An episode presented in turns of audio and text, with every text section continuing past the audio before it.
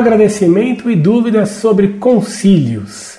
Ribeirão Preto, São Paulo, 29 de setembro de 2005, escolaridade pós-graduação concluída, profissão farmacêutico, religião católica. Senhor Orlando e amigos da Monfort, venho através desta agradecer e também perguntar. Primeiramente, agradecer, pois sinceramente a Monfort trouxe o revivamento de minha fé e uma mudança de vida, não só minha, mas como de muitos amigos daqui, na qual fiz a indicação do site, inclusive estou escrevendo por todos.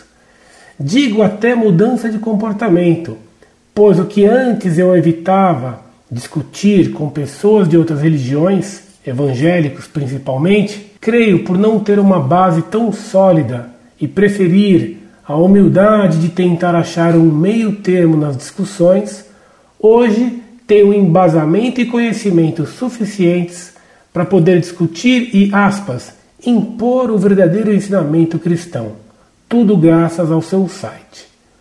Realmente, a Monfort está sendo uma escola para mim, porque o que eu estou aprendendo com vocês está servindo e muito para eu abrir os olhos contra o perigo eminente das seitas, dos movimentos, dos partidos. Enfim, considero-me outra pessoa, de olhos bem abertos para tudo. Apesar de ser novo, 28 anos, sempre gostei das coisas mais tradicionais da igreja, da aspas, missa antiga, do canto gregoriano que o padre da paróquia introduzia na missa, das belas igrejas e cerimônias e sempre quis me aprofundar nos assuntos pertinentes a ela. E me identifiquei muito com a Monfort, pelo conhecimento e didática que vocês têm, colocados de uma forma, aspas, clássica, no estilo que classifiquei como, aspas, tolerância zero, que agradou muito a mim e a todos aqui. E hoje acho que é assim que se deve tratar. Senhor Orlando, considere que o Senhor tem admiradores que realmente estão orando muito pelo Senhor e pela associação. Agradecemos por todo o ensinamento colocado à disposição de nós leigos. Obrigado de coração. Minha pergunta é a seguinte: não sei como, quando e em que casos se convoca um novo concílio, mas com tantos movimentos criados dentro da igreja e a dispersão de alguns do ensinamento tradicional e a entrega ao modernismo e ao ecumenismo, o senhor acha que seria viável a convocação para um novo concílio para tentar resgatar os princípios católicos? Ou não haveria necessidade disso?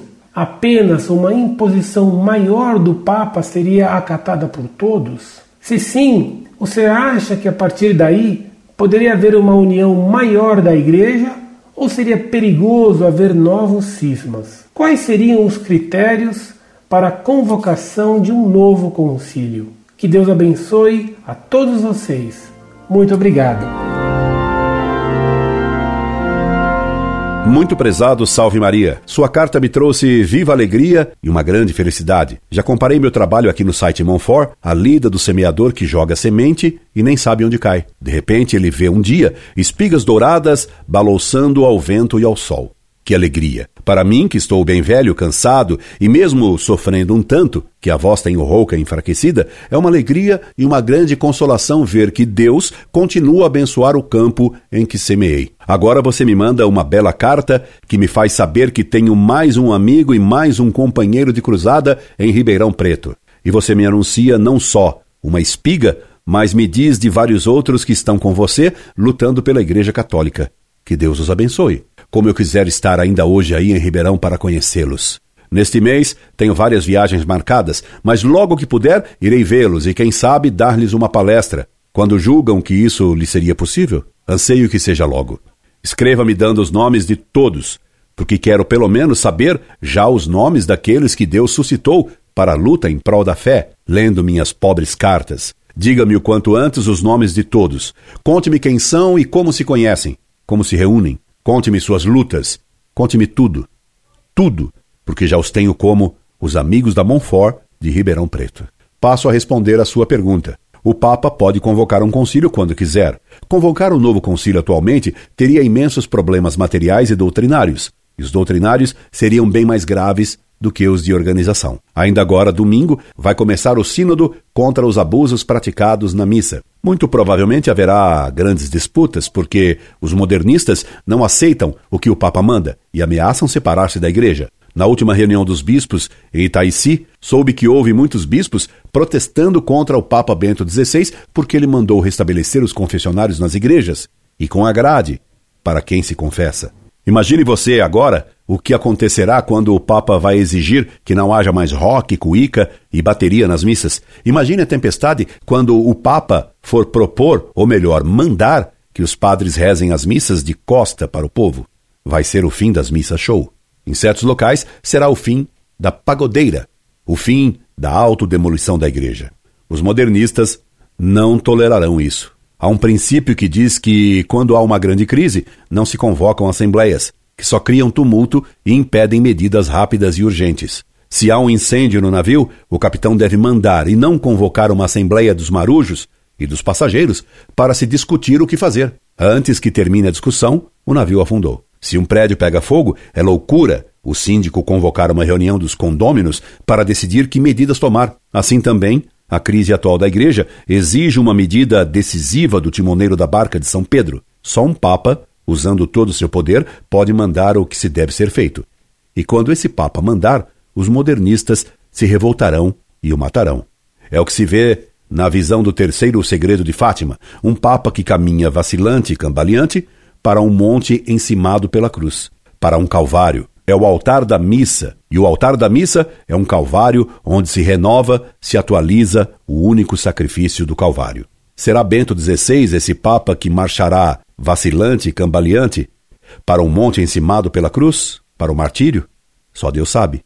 Na luz pálida e nebulosa em que se misturam a profecia e a história, nada vemos claramente. Sabemos apenas que haverá um Papa que caminhará vacilante e cambaleante para o monte encimado pela cruz e para o martírio. Bento XVI, por vezes, parece caminhar, vacilante e cambaleante, no caminho da liberação da missa, na direção da promulgação de um novo edito de Milão para a missa de sempre. Será ele o Papa da visão de Fátima? Só Deus sabe. Mas o Papa que realizará a visão do terceiro segredo, caminhando vacilante e cambaleante para o Calvário, se parecerá muito com Bento XVI. E tanto que se pode perguntar, pelo menos, se Bento XVI não o prefigura, tanto se parece com ele. Tanto que não se sabe se Bento XVI parece com ele, ou se é ele que parece Bento XVI. E se eu estiver enganado nessas conjecturas? Só ficará provada uma coisa que sei há muito tempo: que sou inacertante.